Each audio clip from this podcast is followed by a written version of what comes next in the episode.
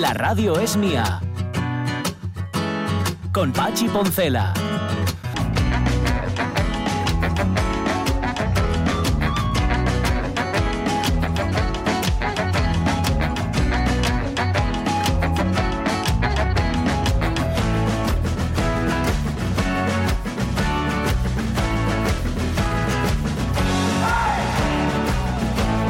Las 11 y 7 minutos de la mañana, segunda hora de la radio es mía, edición de viernes. En la segunda hora es cuando suena la sintonía de Alberto y García, pero ya sabes que en la primera, como es el día de la música, aquí en la radio es mía, que bueno, yo creo que no hay un solo día que no sea el día de la música porque anda que no ponemos música aquí.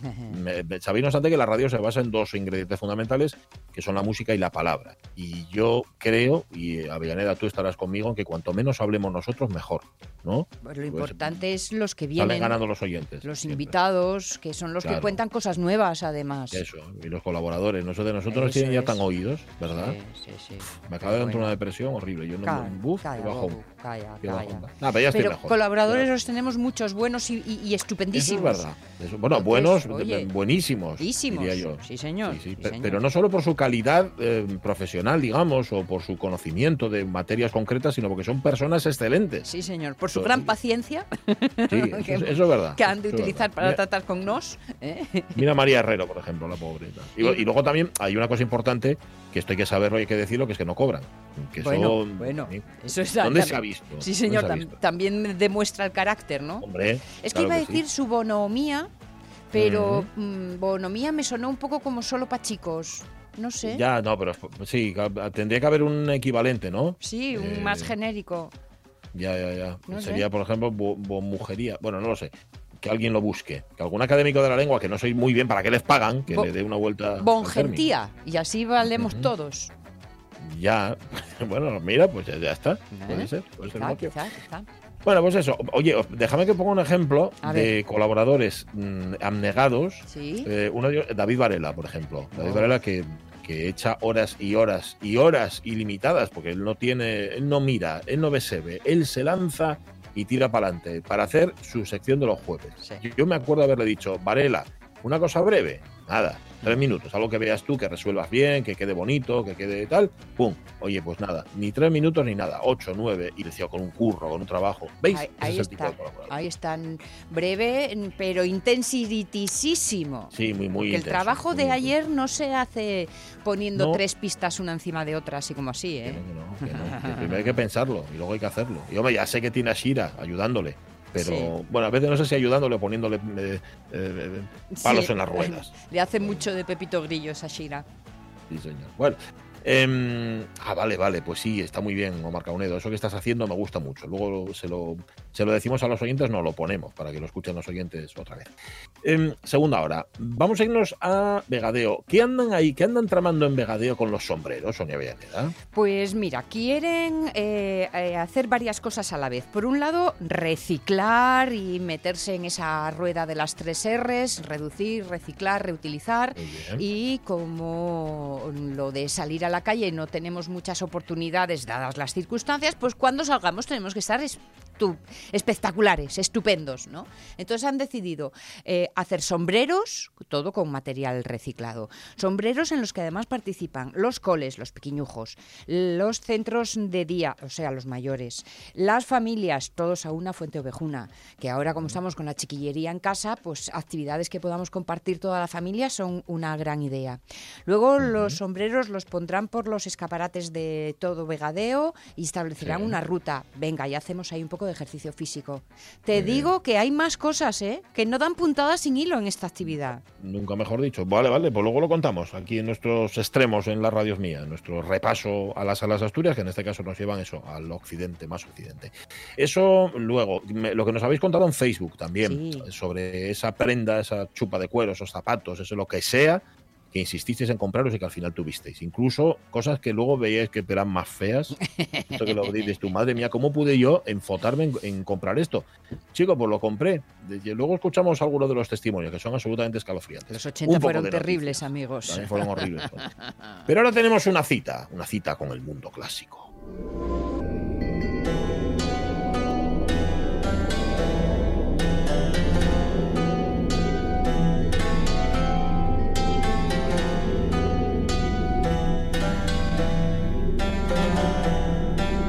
En el mundo clásico es Juan Alonso. Juan, ¿cómo está? Buenos días. Hola, muy bien. ¿Y vosotros? ¿Todo bien? Estupendo. Muy bien. Fantástico. Sí, la verdad es que sí.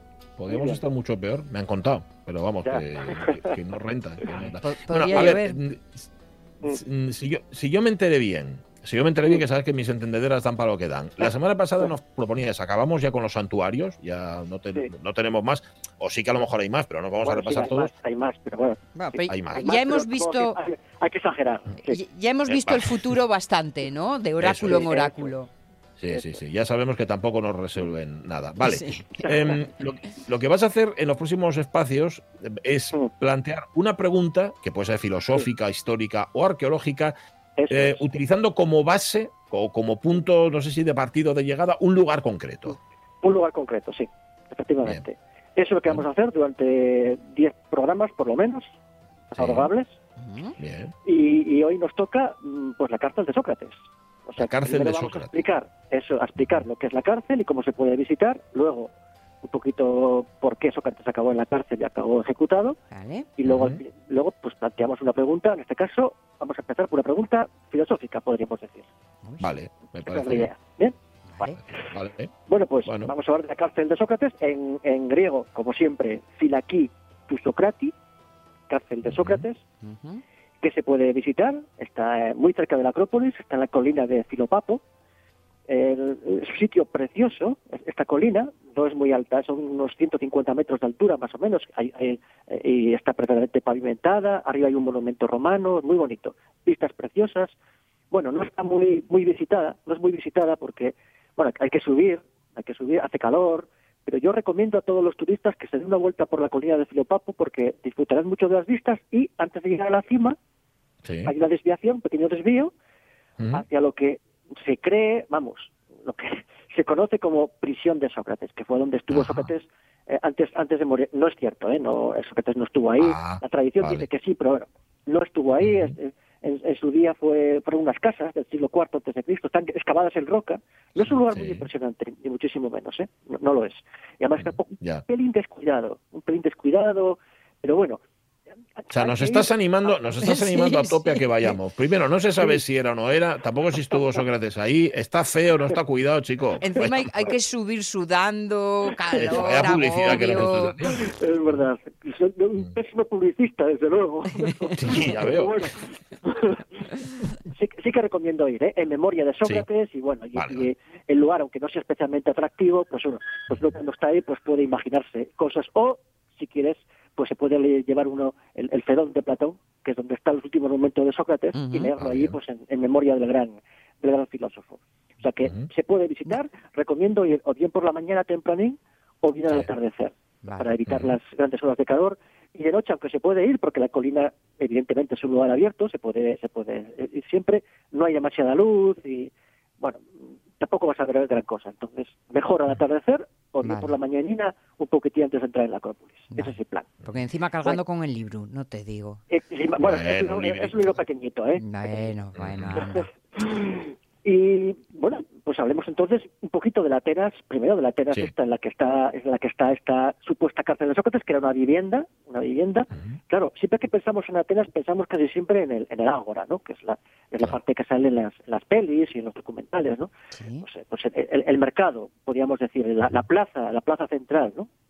Donde se podía comprar de, de todo, ¿eh? Aceitunas, higos, eh, nueces, miel, cebollas, ajos, eh, queso, pescado.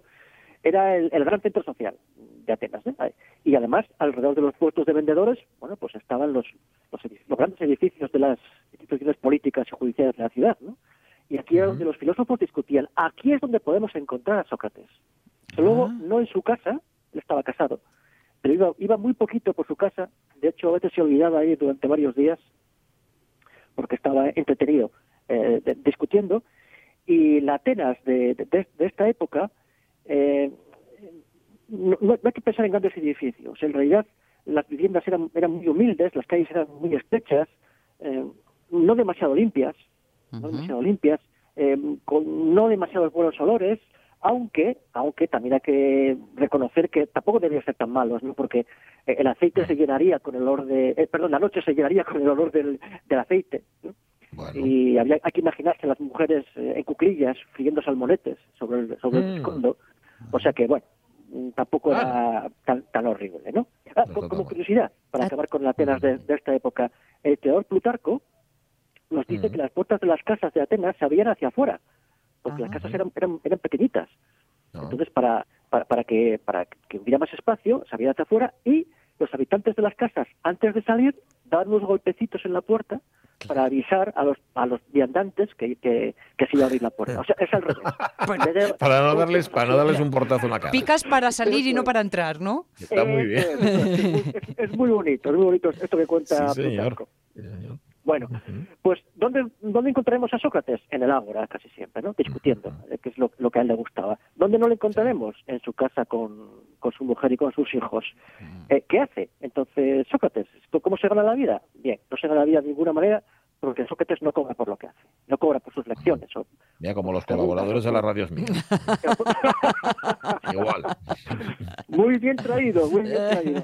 Sois socráticos a tope. Bueno, pero entonces, a ver, Sócrates, colaboradores, ¿de dónde sacáis les perres? Ya, bueno. Sócrates, ¿de qué vivía entonces? Claro. Bien. ¿Y ante qué vivía? Mm, Bueno, él trabajar no, a ver, no trabajaba en el sentido, ¿sí? Sí, sí, sí, estás Sí, ahí, ¿estás ahí? ahí, sí, ah, sí. ah, que, que había pasado algo. No, no, no. No Sí, es un trabajaba, ruido no raro, tenía un oficio, pero- un oficio remunerado. Bueno, él, él en su juventud, parece que fue escultor, como Sí. su padre, Sofronisco.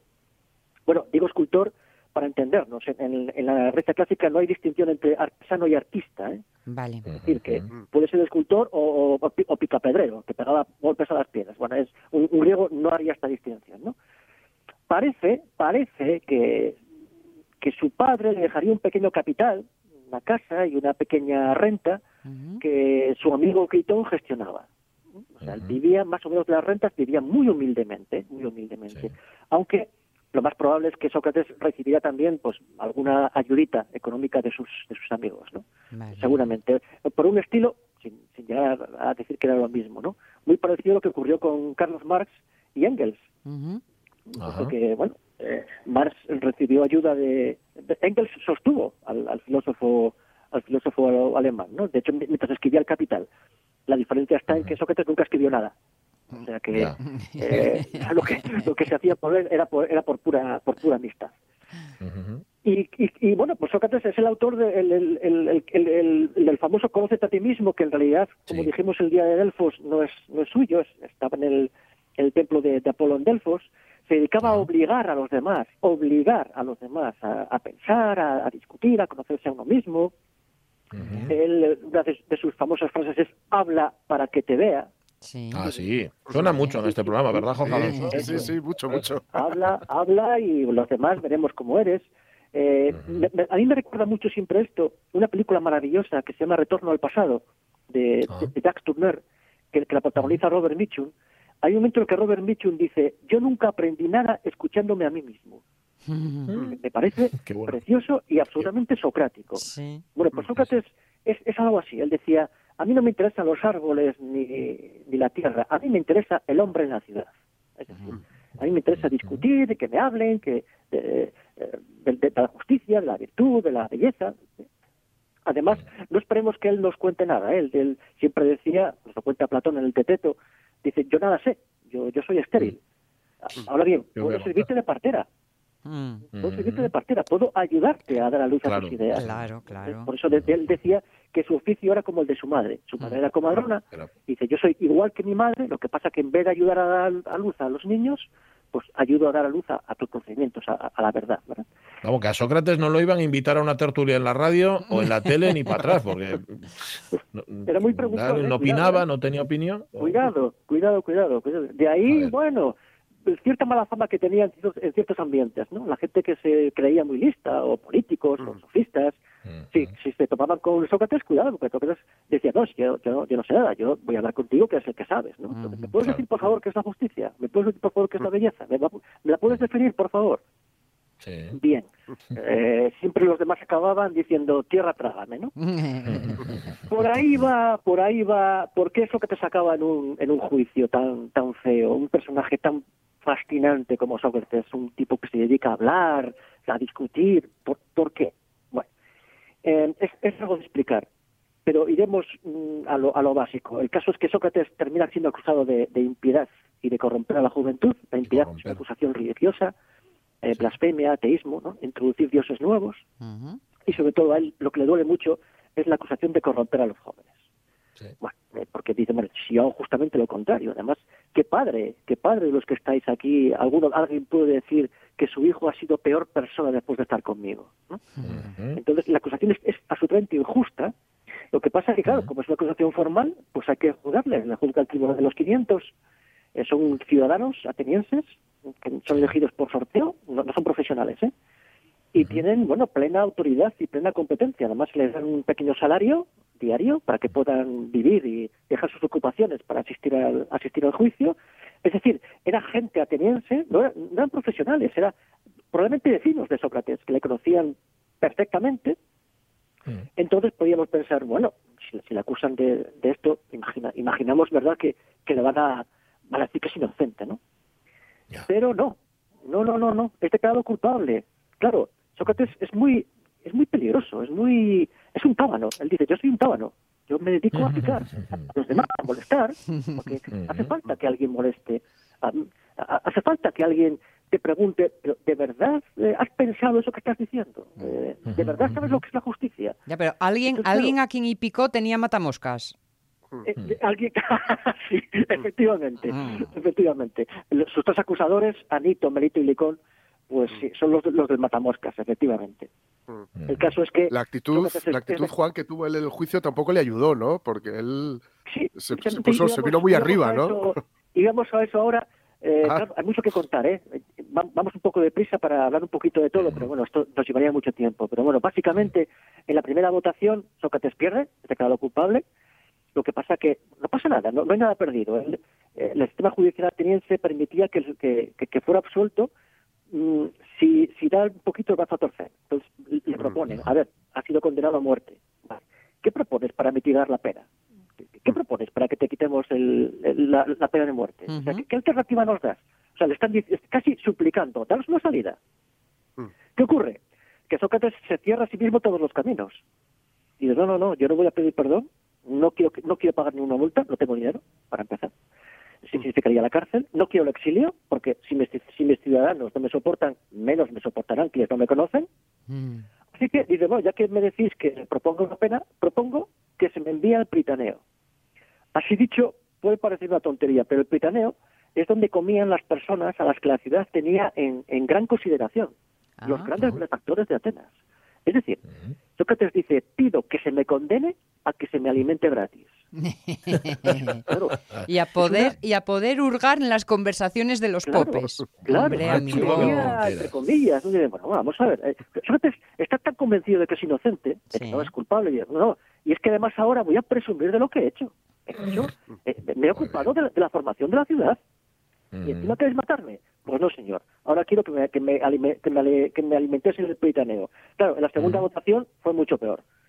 Eh, fue declarado culpable, eh, además se niega a llevar a su familia a, a llorar Mm. delante del tribunal para dar pena, se niega, dice que, que no, que, en absoluto.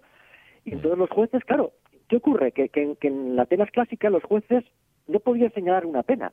Los, penas- los, los jueces lo, lo que hacían era escoger entre la pena que pedía el acusador, la pena de muerte, y la que propone el acusado. Ujú. En este caso, el alimentador del pritaneo. Evidentemente, la segunda no pueden cogerla. Entonces, bueno, así fue, fue condenado a muerte. Eh, se retrasó la, la ejecución, esto hablamos un poquito hace muchos, ya muchas semanas cuando hablamos de, de Teseo y todo esto, pero bueno, a, a la pregunta que vamos a ir. Sócrates, según dice la tradición, justamente un poquito antes de ser ejecutado con, con cicuta, eh, dice, cuentan, que se empeñó en aprender una complicada melodía para tocar con, con la flauta. Y sus amigos se lo recriminaban y decían, pero bueno, Mm. vas a perder la última tocando. noche de tu vida en algo tan complicado y tan absurdo Mm. como aprender una melodía. ¿Por qué lo haces? ¿Para qué lo Mm. haces? Y la respuesta de Sócrates fue, ¿para qué va a ser? Para aprenderla a tocar antes de morir. Mm, Ni más ni menos. Mm. Claro. La pregunta filosófica que nos hacemos aquí es esta entonces. ¿Qué cosas haríamos si supiéramos Ajá. que vamos a morir al día siguiente? Uy. ¿Qué cosas dejaríamos de hacer si supiéramos que eso que aprendemos en ese momento o que hacemos en ese momento nunca va a servir ya para nada. ¿Vosotros seguiríais con el programa de radio si supierais que es el último? Ahora mismo, no a- ahora mismo en este instante. Eso es. Me atrevo a contestar por los cuatro, fíjate lo que te digo, y te contesto que ¿La sí. sí. Sí. Sí, sí. Sí, sí. Bueno, pues Yo estoy... es- es- Gracias, Sonia. Has es- dicho lo que estaba pensando, Ta- correcto. Sí. También es verdad que queda hora y media, ¿eh? O sea, a ver. igual nos lo dices a las 10. igual nos lo dices a las 10 menos 5 y... Pues esa, esa es la, le- la lección que nos quiere dar Sócrates en el último momento. ¿Cómo que, cómo que para qué aprendo esto? Lo aprendo para aprenderlo, porque, porque Sí. quiero saberlo. Es que mañana vas a morir. ¿Y? y ¿Y? Razón tiene, pero un poco friki sí que era, ¿eh? Bueno, sí, sí, sí. sí, sí, Como lo era, nosotros. Lo era, lo era. Bueno, por eso decía Erasmo, eh, San Sócrates ruega por nosotros. Sócrates no fue santo, evidentemente es anterior a Cristo, pero bueno, eh, muchas veces en nuestra vida cotidiana sí que podemos recordar el ejemplo, el ejemplo de Sócrates y bueno, cuando veamos que las cosas no van todo lo bien que deberían ir, pues acordarnos de, de, de- de- de- de cómo murió este hombre y cómo vivió, claro. Que sepas que Lockhart dice que merece mucho subir a la colina de Filapapo, de Filopapo, y que la vista es espectacular, que no seamos vagos. O sea que mira, ya Vale. tienes a otro empujando. Espectacular y además eh, muy solitaria, porque muy poca gente llega, llega hasta Ah, arriba. muy Mira. poca gente. Pero las vistas son fantásticas. Y, y justo y antes, eso, el desvío, ¿eh? no nos olvidemos de ver a Sócrates, Muy bien. de ver la, la cárcel de Sócrates. Y si nos dicen que es que el día siguiente nos vamos a ir de Atenas, que, que, eh, hay, hay que hacer algo, no, no, vamos a ir a Atenas al día siguiente, pero esta visita hay que hacer. Claro. ¿Para qué quieres porque subir ahí? A ver, ¿para qué quieres? Para subir, para subir, estar. claro. Eh, lo, Para- para- lo para que está subir. sonando de fondo, por cierto, es Sócrates tocando la flauta. No sé si lo habéis percibido. Ahora ya no. Pero vamos, lo que era antes era Sócrates. Que por cierto, ¿aprendió a tocarlo o se murió sin saber tocar el- la melodía? Bueno, la, la tra- la tradición no, no nos lo cuenta, pero me- aprendería, aprendería. Bueno, Aprendería. bueno, seguramente hubiera atrasado un poquito la ejecución hasta que hasta que, hasta que hubiera aprendido. Por Hasta cierto, poder sería precioso. ¿no? Que, que, fueran, que fuera el, el- el verdugo con la, con la cicuta y cuando entrara en la cárcel Sócrates dijera, pues espera cinco minutos, es que me queda un momentito. Para- Y casi lo tengo. casi, casi, casi lo tengo. Y ahora lo aprendí, venga, ahora, ahora puedo morir. Estaría precioso. Sí. Oye, como lo tienes todo tan previsto, eh, Juan Alonso, ¿sabes ya cuál va a ser la pregunta de la semana que viene? Bueno, no la pregunta, pero sí el lugar al que vamos a ir. Sí, la, la pregunta siempre la, la plantearemos a lo largo del Al programa. Vale. Vale. Pero la excusa, sí puedo decirla, la excusa y el título del programa de la próxima semana es La torre perdida de la Acrópolis. La torre Mm. perdida de la Acrópolis. Sí. Vale, Eso es. pues Qué lo, bueno. lo guardamos. Em, Juan Alonso, abrazos y gracias. Gracias a vosotros, un Chao, placer. chao. Un abrazo. Sí. Mira, coincide Ramón Redondo, dice, tenéis que preguntarle al otro Alonso dónde estudió marketing y publicidad, más que nada para no estudiarlo donde él. Qué manera de vendernos esa cárcel. Al final, mira, al final lo vendió bien y, y vamos a ir el- cuando vayamos. claro. Bueno, a las once y media, estoy seguro, luego te lo pregunto, Jorge Alonso, para que nos contestes, que Sí. a Alonso le pasó esto. Esto que preguntamos hoy Sí. en nuestro Facebook, ¿vale? Lo del vestido, la chupa, Sí, los sí, sí, zapatos, eso para- ese capricho, ¿cómo fue? Ah, ¿Por esto? Solo es un vestido muy caro. Divina estás, programada para. ¿Verdad, Jorge Alonso? Que Mm. sacrificaste Sí. algo de, no sé, de tu dinero, de tu vida, de tu lo Sí. que fuera por tener algo Sí, de sí. ropa concreto. Sí, y mira, tengo un ejemplo clarísimo. Mm, Eh, una camisa sí. que me compré que era así como roja, Uy, bueno, así como roja no, roja, roja. con una especie de dibujo adragonado, porque no era un dragón, pero era adragonado, Sí. en negro, y que, que me puse una vez, una sola vez, porque yo me la compré, me pareció que era una buena idea, un cambio de look, en aquel momento hablo de hace muchos años, Sí. y recuerdo que me la puse una vez porque además eh, me dijeron que me parecía a Coldo, que era un concursante de Gran Hermano, que al parecer llevaba ese tipo de camisas. Y me dije, pues hasta, hasta, hasta aquí. Hasta aquí llegó la cosa esta. parecerme a Coldo, lo de parecerme a Coldo, mira, como que no. Sí, sí, sí, sí. Así que bueno, yo ah, te- tengo más, seguramente, ¿eh? Vamos, seguramente no, mm, tengo más. Hombre, eh, pero, Pero esa, yo creo que esa es la. esa es la porque esa historia- la, compré yo con mi dinero, además. pero esa es la historia de un fiasco, Jorge. No hay ninguna Mm. prenda que después del esfuerzo haya sido tu compañera del alma. Y que hayas puesto eso, 30 años, por ejemplo. Ah, bueno, 20. sí, sí, sí, sí, sí. A ver, por ejemplo, pues una chupa, una chupa de cuero, eh, de estas Ujú. rollo tres cuartos, eh, que me compró mi abuela en una tienda de segunda mano en, en Gijón. Sí. y que me la compré con, qué sé yo, eh, 15, 16, no, 16 años, yo creo, por ahí. Y me la puse, mm, lloviera o nevara o fuera verano, hasta, bueno, pues hasta que se- estaba muy hecha polvo y mi madre la secuestró, básicamente. Y yo ya no estaba en casa, ya me, me- me había ido a vivir eh, fuera. Ujú. Y, y ahí está, yo creo aún, pero no, no, no he querido recuperarla. Es como Bueno. que quedaba ahí como, Sí. como testigo mudo de, la etapa, de una etapa de, de mi vida. sabes que está ahí porque tu madre con una chupa de cuero no podía hacer trapos, Sí. porque si no, Ca- Hombre, si no, si no, vamos, es que hacer trapos con una chupa de cuero, muy eso solo en un club, en un club sadomaso. Mucho rato, lo único, lo único sitio, sí. Bueno, ¿qué dicen los oyentes que han hecho ellos? Marce Gijón, por ejemplo, tuvo que esperar a ganar su primer sueldo para darse el capricho de comprar unos zapatos carísimos en Chema, que de aquella era la zapatería más cara de Gijón. No me quedó mucho dinero para el resto del mes, pero ¿cómo los hice? María Su Muñiz ahorró para poder hacer su primer traje tradicional. Solo el material de la saya azul fueron 180 euros. Como sé coser, la confección fue gratis. Y básicamente es para lo que ahorro, porque es un capricho que muy barato no es, ¿eh? Y ahora se unió el rumbero al gusto de la ropa tradicional. El resto, pues o me lo hacía mi abuelina mamina o cuando aprendí yo. Pero vamos, 180 euros solo por la saya azul. Eso en manos de una artesana, claro, Sí, señor. que puede atajar por los praos.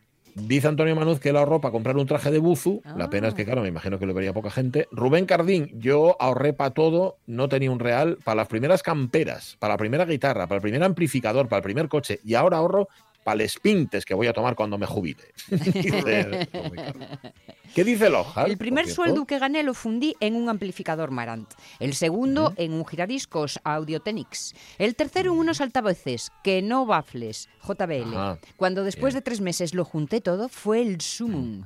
O el desidrato. Con todo ese material, aún no pude domesticar a Luigi Nonno. Ayer hablábamos Bueno. de él, acordaos. Pero ayer me Sí. enteré que la culpa no era de mis oídos ni de mi material, así que ya estoy más tranquilo. Por Bueno. cierto, esta foto, más elegante que el Fari, ¿eh? El de la foto, sí, la es que no, pues tuya. la foto que hemos puesto, no sé, no no sé quién es ni dónde la hemos sacado, pero me ha encantado. Por eso la hemos puesto. Dice Darío MP que aunque la mona se vista de seda, y ahí lo deja. Eh, Monforcelledo, 35.000 pelas del 85, me costó una chupa de cuero negro. Bueno, 35.000 no, porque faltaban mil duros. Y dice ya Olvidín, la de la tienda, que ahí los daría mi madre. y no aclaramos si la madre los pagó, que me imagino que sí. no Hombre, buena y la madre de Mon. en esta familia. Ágata González Díaz, a poco de cumplir los 18, se me antojó una chupa de ante con flecos. Ahorré Sí. meses para poder comprarla. Luego, hace unos años, me encapriché de un collar de Armani de cristal y plata. Un par de meses de ahorro. Lo estrené el día de la boda de mi prima. Está muy bien eso, porque fomenta el ahorro, ¿no? Puedo decir, oye, pues mira, me quiero esto, pues me privo de cosas y me lo compro después. La chupa de ante con flecos también la tuve. Fue la También. sustituta de la de cuero de Ramones, Madre recién mía. robada.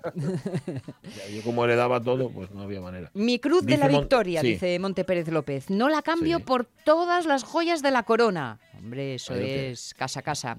Para Abelo García, todo eso que contáis ni me pasó ni me pasa. Ahora bien, Vaya. cuando viajo, si me gusta comprar, sí me gusta comprar alguna prenda de diseño discreto, pero guapa, que sospecho que no va a tener nadie por aquí. Suelen Ajá. ser camisetas, vamos, nada de precio extraordinario. La exclusividad sí me gusta, pero insisto, de diseño discreto, ¿eh? No para que me miren.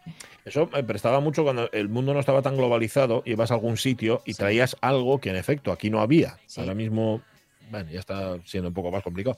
Berto Alonso Novoa, la chupacueru, Geli Rodríguez García, hombre, tanto como que me mirasen con intenciones abyectas, no. Yo compré en su momento una cazadora de cuero negra con tachulinas decorativas, la mar de guapa, que me costó una pasta, pero con la, que iba yo más fina que un torero en el paseillo. También me acuerdo de una chaqueta de corte de terciopelo negra, que era una pasada y, y con la que me sentía muy guapetona. Por lo demás, yo soy más de encapuchados en cosas de papelería. No me importa gastar los cuartos en librerías con las tapas curiosas que me llaman la atención, con las follas lisas para poder escribir o dibujar. En bolis también, de todos los colores y blogs de dibujo que me piden. Sí. Claro está, un buen surtido de lápices o carboncillo. En fin, que la mi perdición son las papeleras. ¿Sabéis quién es un obseso también de, de la papelería? Miguel Trevín. Miguel Sí. Trevín es de, de comprar bolis y A mí me encanta. de Yo regalar. también. A mí también. A mí Sí, también. Una, u- Hasta toda una hilera de la estantería de libros en realidad son libretas, libretitas, blogs Mm. de mil y un tamaños diferentes. Me chiflan.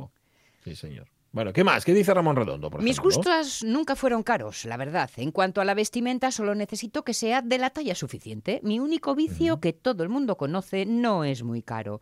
Lo Ya. de que tenga miles de películas es por perseverancia más que por ahorro. Además de que cuando compraba películas de las que venían con los periódicos durante 13 años, me salían a precio de kiosquero. Oye, que no estaba nada Ajá. mal. Bueno, pues mira, mira tú por dónde. Miles de películas tiene Ramón Redondo. Qué chaval. Mm. Rego, donde no hay panchón, todos van con funda. No Eh. conocía el refrán, pero me gusta Sí, eh, Rego. sí. Servando López del Castillo, siempre fui conformista, además no me gusta ir de compras. Bien, eh, Carolina Garcinuño, ¿qué? Ah, a mí me pasa como a Ramón, nunca he sido caprichosa de ropa o zapatos, solo he ahorrado para la boda y para un viajecillo a Dublín.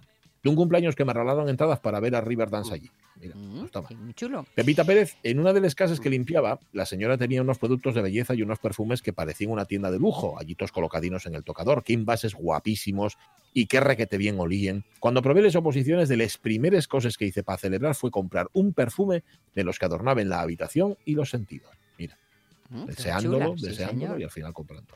Sonia Estrada. Parte de la primera nómina fue para comprar a Lola, la ilusión de mi juventud, una yegua que sigue conmigo, 21 años que Uy. tiene la tía. Todavía continúa en la hucha de los caprichos, los instrumentos musicales, que no son nada baratos. Lo último que traje fue en Whitsley, que tardó en llegar la de su madre, pero como presta. Mira, como Sócrates, para aprender a tocar en el... Sí. Sí, sí, por cierto, Rubén Cardino nos pone la foto de su último capricho, es un Un clarinete. clarinete, sí. Tiene una pinta. Y la preciosa, primera guitarra eléctrica de Lockhart fue descargando camiones de melones. Bueno, bueno. Dice el que no volvió a comer uno, ¿eh? También es cierto. que acabaría hasta arriba de los melones. Dice Genaro Malatesta que se enamoró de unos playeros Nike, Nike, que se dice así, Mm. finales de los 80. Como había logrado algún trabajo esporádico, tenía dinero ahorrado para situaciones de emergencia como esta. Como era de esperar, siempre he sido un fashion victim, me compré algunos, aquellos playeros blancos con el emblema en rojo de algo más de 8.000 de las antiguas pesetas. Era verano, hacía calor y no se me ocurrió otra cosa mejor que ponerlos varios días sin calcetines. El sudor y las hormonas adolescentes hicieron el resto. La vida natural era incompatible con la cercanía de, de aquellos playeros. Era como si hubiera explotado el reactor número 4 de Chernóbil en su interior. Olían a gato muerto. Y lo peor, lo peor, dice, es que el mal olor no se iba de ninguna manera. Peusec, polvos de talco, salfumán. Lo estuve ventilando más de un mes, pero al final cedí a la evidencia y no me quedó más remedio que eliminarlos. De aquella experiencia vital aprendí que siempre hay que ponerse calcetines. Ya decía el sabio, uno nunca tiene suficientes calcetines.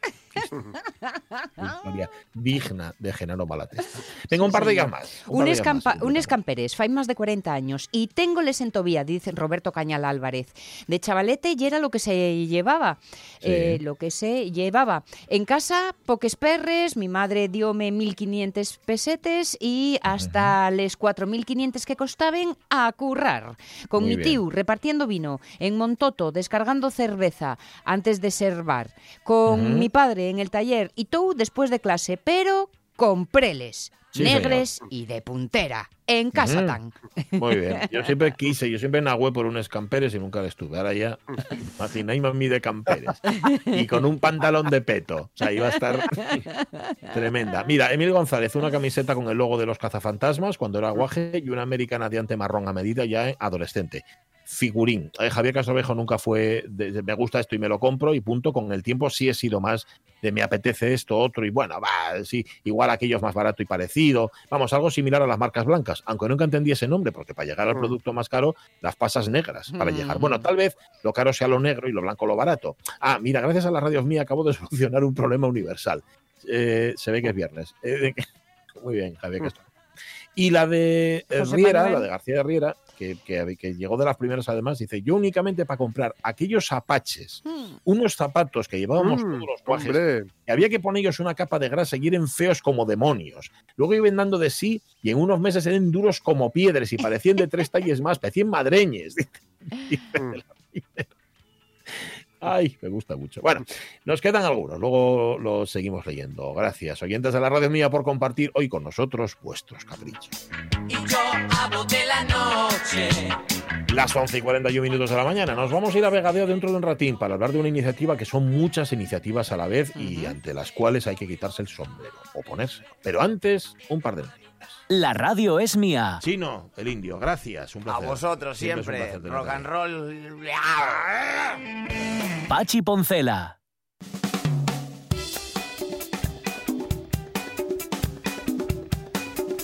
O caninos los guionistas, ¿no? De cine. sí, que les vale sí, todo. Sí, sí, sí, Les, les vale absolutamente todo. La historia real de un oso que consumió accidentalmente 30 kilos de cocaína se convierte en película.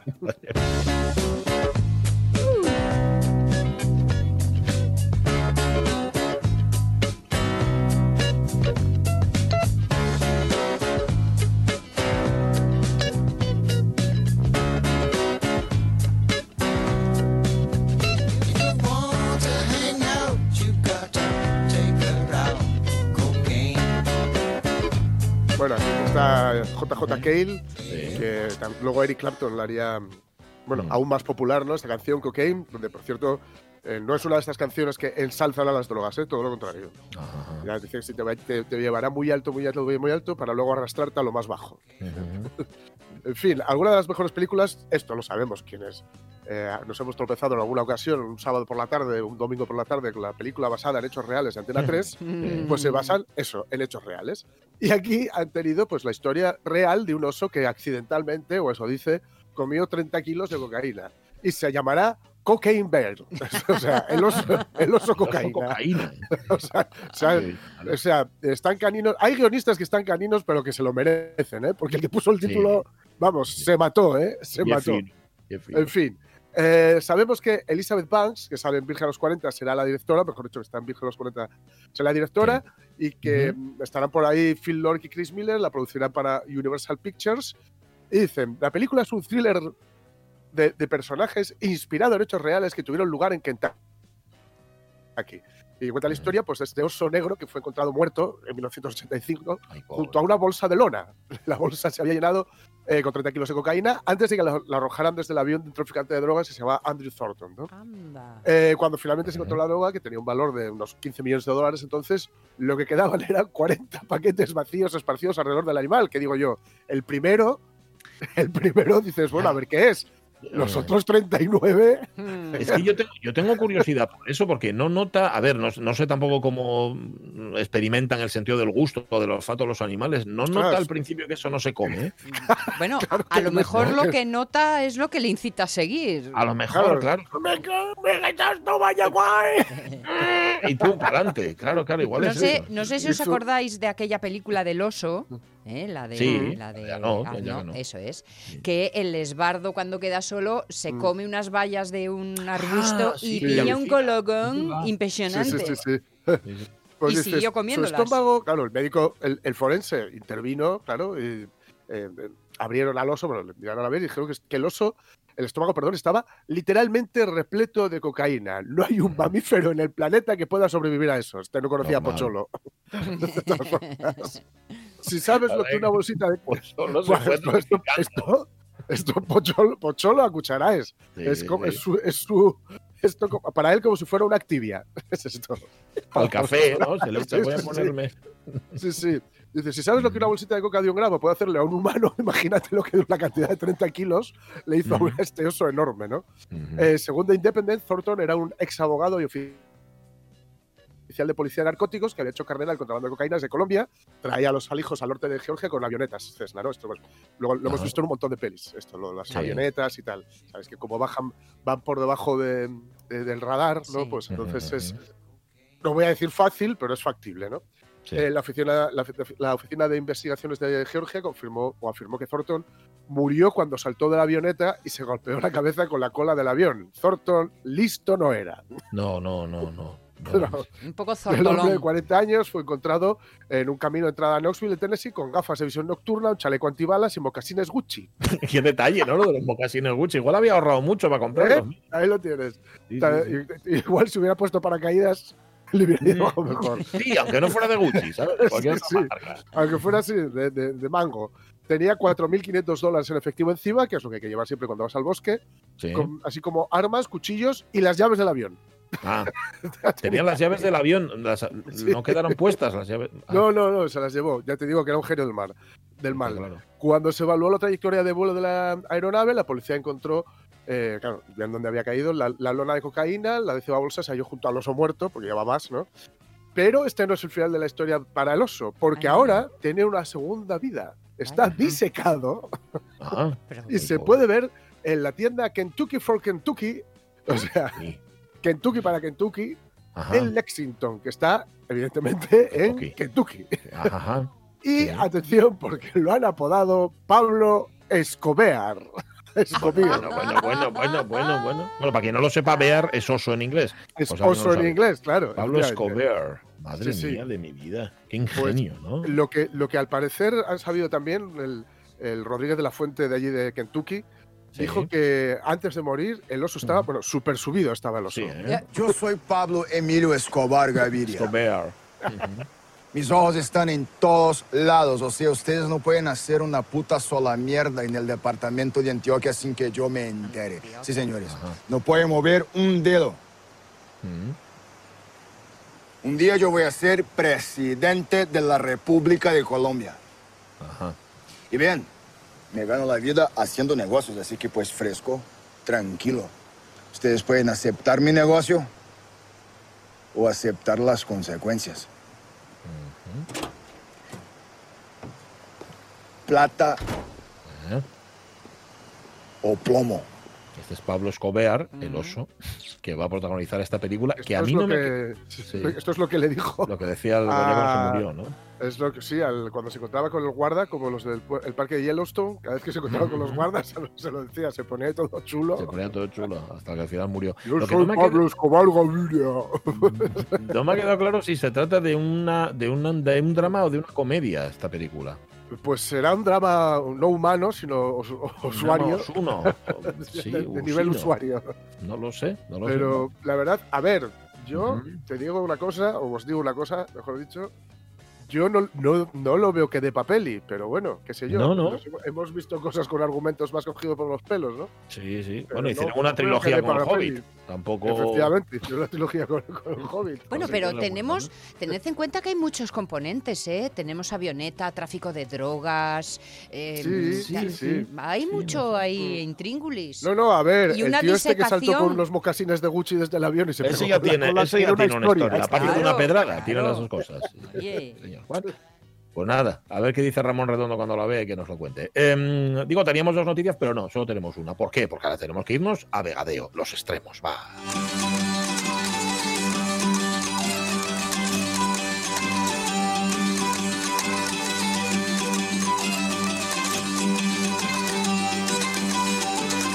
Vamos a hablar justamente eso de las tres R's que tan importantes son en este mundo en el que vivimos y de la iniciativa que pone en marcha el Centro de Formación para el Consumidor de Vegadeo. Se titula, se llama Reutiliza y crea tu sombrero. Y como nos decía antes Sonia, no es solo una iniciativa, sino que engloba unas cuantas más.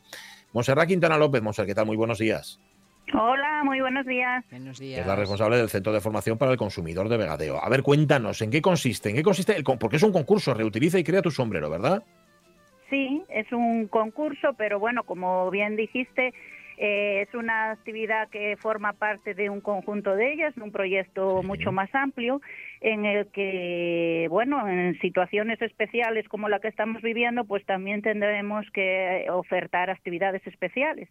Y intentábamos, bueno, trabajar tres pilares fundamentales que se vieron eh, alterados ahora mismo por el, por el COVID, como es Sí. el tema de la alimentación, la actividad física y el bienestar emocional.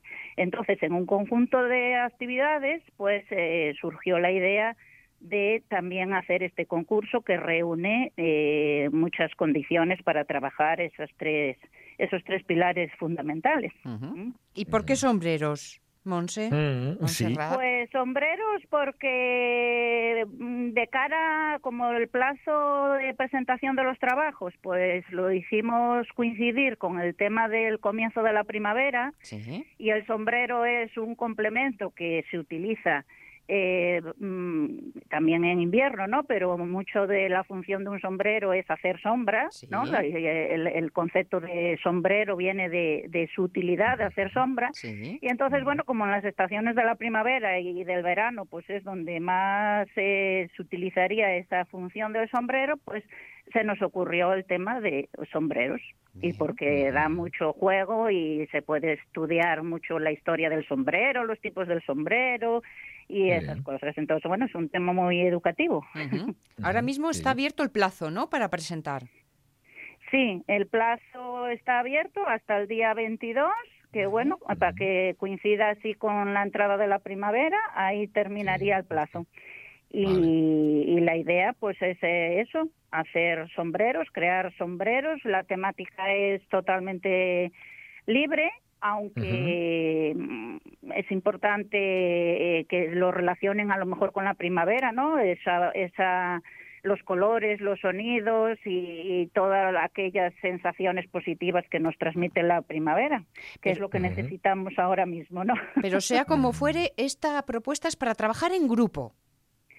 Sí, eh, hay distintas categorías de participación y entonces una está centrada en los centros educativos de infantil y primaria del Concejo de Vegadeo, eh, donde el- los trabajos que se entreguen deben ser hechos en grupo, por aulas. Eh, también otra, otra categoría es para las personas mayores que están en residencias o en centros de día y también sería para hacer en grupitos en función del protocolo de actuación que sigan en cada, en cada institución.